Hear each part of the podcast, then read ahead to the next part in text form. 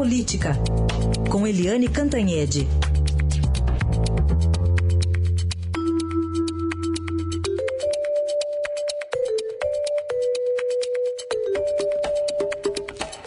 Como eu não falei com você antes do Natal, vou dar aqui meu, meu cumprimento atrasado, tá? Feliz Natal, Eliane Cantanhede. Tudo bem com você? Oi, Feliz Natal, Emanuel, ouvintes.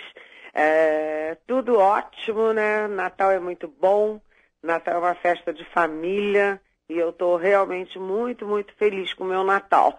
Que demais, sensacional, Eliane. Ó, hoje o Estadão traz um levantamento interessante sobre o Supremo, que você queria começar falando aqui sobre a justiça brasileira, né, Eliane? E o Estadão traz um levantamento muito interessante aí da diferença entre as primeiras e segunda turmas ali do Supremo Tribunal Federal na concessão de habeas corpus. Uma seria, com palavras até do próprio Supremo, a Câmara de Gás e outro Jardim do Éden, Eliane. pois é é, o Supremo Tribunal Federal, ou seja, a Justiça Brasileira, né, ambos ficaram aí no foco durante todo esse essa semana do Natal. E isso significa que ficaram também ao longo de 2017 e ficarão também ao longo de 2018, que será um ano muito tenso, né? Com eleição presidencial, etc. Então a justiça ficou no foco, por quê? Porque, primeiro, as sessões do Supremo Tribunal Federal são transmitidas ao vivo. Então, a gente vê as disputas entre os ministros, aquela guerra toda. Segundo, porque há uma divisão entre eles, né? O Luiz Roberto Barroso liderando de um lado, o ministro Gilmar Mendes liderando do outro, as, as decisões, em geral, empatadas, a ministra Carmen Lúcia, que é a presidência, presidente, fica muito no alvo por ter que desempatar decisões que são muito difíceis, quer dizer, desempata para um lado, desagrada todo o outro lado, aí desempata para o outro, aí é o resto que fica contra ela. Então, assim, um ano difícil e isso se refletiu no Natal também, principalmente por causa do ministro Gilmar Mendes, que ele é presidente do TSE, o Tribunal Superior Eleitoral, além de ministro do Supremo. E o que, que aconteceu? Ele mandou soltar o ex-governador do Rio de Janeiro, Antony Garotinho, que está preso por crime eleitoral. É preciso reforçar isso. O Sérgio Cabral está preso por corrupção, por roubo, por desvio de dinheiro público. Né? Aliás, condenado a mais de 80 anos, essa altura. O garotinho não. O garotinho está sendo é, preso, investigado por crime eleitoral. E aí o Gilmar Mendes deu um habeas corpus para ele isso foi a maior confusão, todo mundo criticando, condenando Gilmar Mendes, que tem sido mais liberal nas decisões dele em relação aos crimes de corrupção e aos crimes eleitorais. E, no fim, apareceu até um vídeo, né, que o, o, o Gilmar diz que é um vídeo ah, anônimo, porque não tem o nome do autor, dizendo, insinuando coisas horrorosas inclusive de que ele teria recebido uma mala de dinheiro para soltar o garotinho.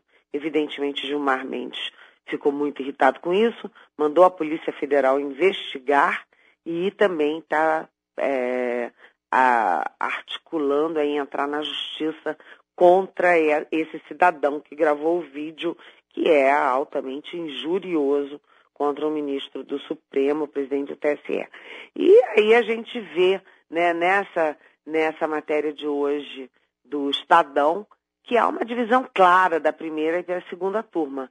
Enquanto a primeira turma é, é, só solta, é, só dá 16% dos habeas corpus, a segunda turma dá até 40% dos habeas corpus. Isso cria uma insegurança jurídica, né? Você vê que a justiça não está sendo feita com base na lei, mas com base na, na turma.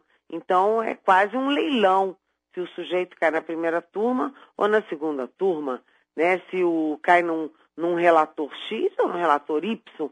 E a justiça tem que ser cega, tem que ser imparcial, tem que ser é, focada na lei. Então, olha aí, olha, isso tudo que a gente está vendo em relação à justiça, em relação ao Supremo, vai se reproduzir assim muito tensamente durante 2018. Vai marcar também o ano de 2018, Emanuel. É, e tudo que a gente precisa, ainda mais num ano delicado como 2018, com o ano eleitoral, seria a estabilidade, ao menos no ambiente do Supremo Tribunal Federal, porque isso tem uma capilaridade tremenda né, no país inteiro. E se, e se nem no STF é estável, que dirá no resto do país, não é, Eliane? Exatamente, exatamente. Você tem uma situação de descrença na, na, na justiça. Você já tem descrença na política, agora descrença na justiça. Isso é muito ruim é, do ponto de vista institucional. O Brasil precisa é, de estabilidade é, nas suas instituições. Para concluir, Eliane, você queria falar também do ponto de vista jurídico, mas claro, com o lastro político, do, da situação do deputado Paulo Maluf? É, exatamente, que foi outro ponto alto, digamos aí, do noticiário do, da semana do Natal, Emanuel, porque o doutor Paulo Maluf, ele é alvo da justiça desde os anos 1990. Ele uhum. foi prefeito de São Paulo, maior capital do país, de, é, a partir de 1993, e ele é acusado de desvios em todas as grandes obras viárias, né? O túnel, isso, a ponte é, espraiada, né? A ponte é, Otávio Frias de Oliveira, enfim. O Maluf é acusado de desvios nessas obras todas que, enfim, movimentam muito dinheiro, né? A obra viária movimenta muito dinheiro. E ele acabou sendo preso depois desses anos todos aí na semana do Natal.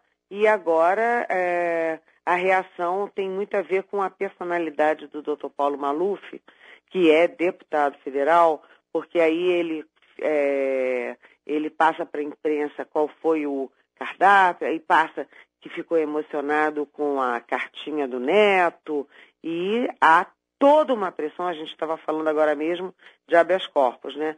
Há toda uma pressão e uma tensão aí, porque uh, a expectativa de que um juiz é, conceda prisão domiciliar para o Maluf, que tem mais de 80 anos, e na hora da prisão, pelo menos, ele estava claudicando ali de bengala, sem conseguir andar direito e tal. Enfim, Vamos ver o que, que acontece entre o Natal e o Ano Novo, se doutor Paulo Maluf, depois de 30, 40 anos, vai ficar preso também no Ano Novo, na, na Papuda, ou se vai ficar preso docemente no seu lar. Essa Eliane Cantanhede está de volta e volta a conversar com a gente amanhã aqui no Jornal Eldorado. Muito obrigado, Eliane. Até amanhã. Até amanhã. Um grande abraço.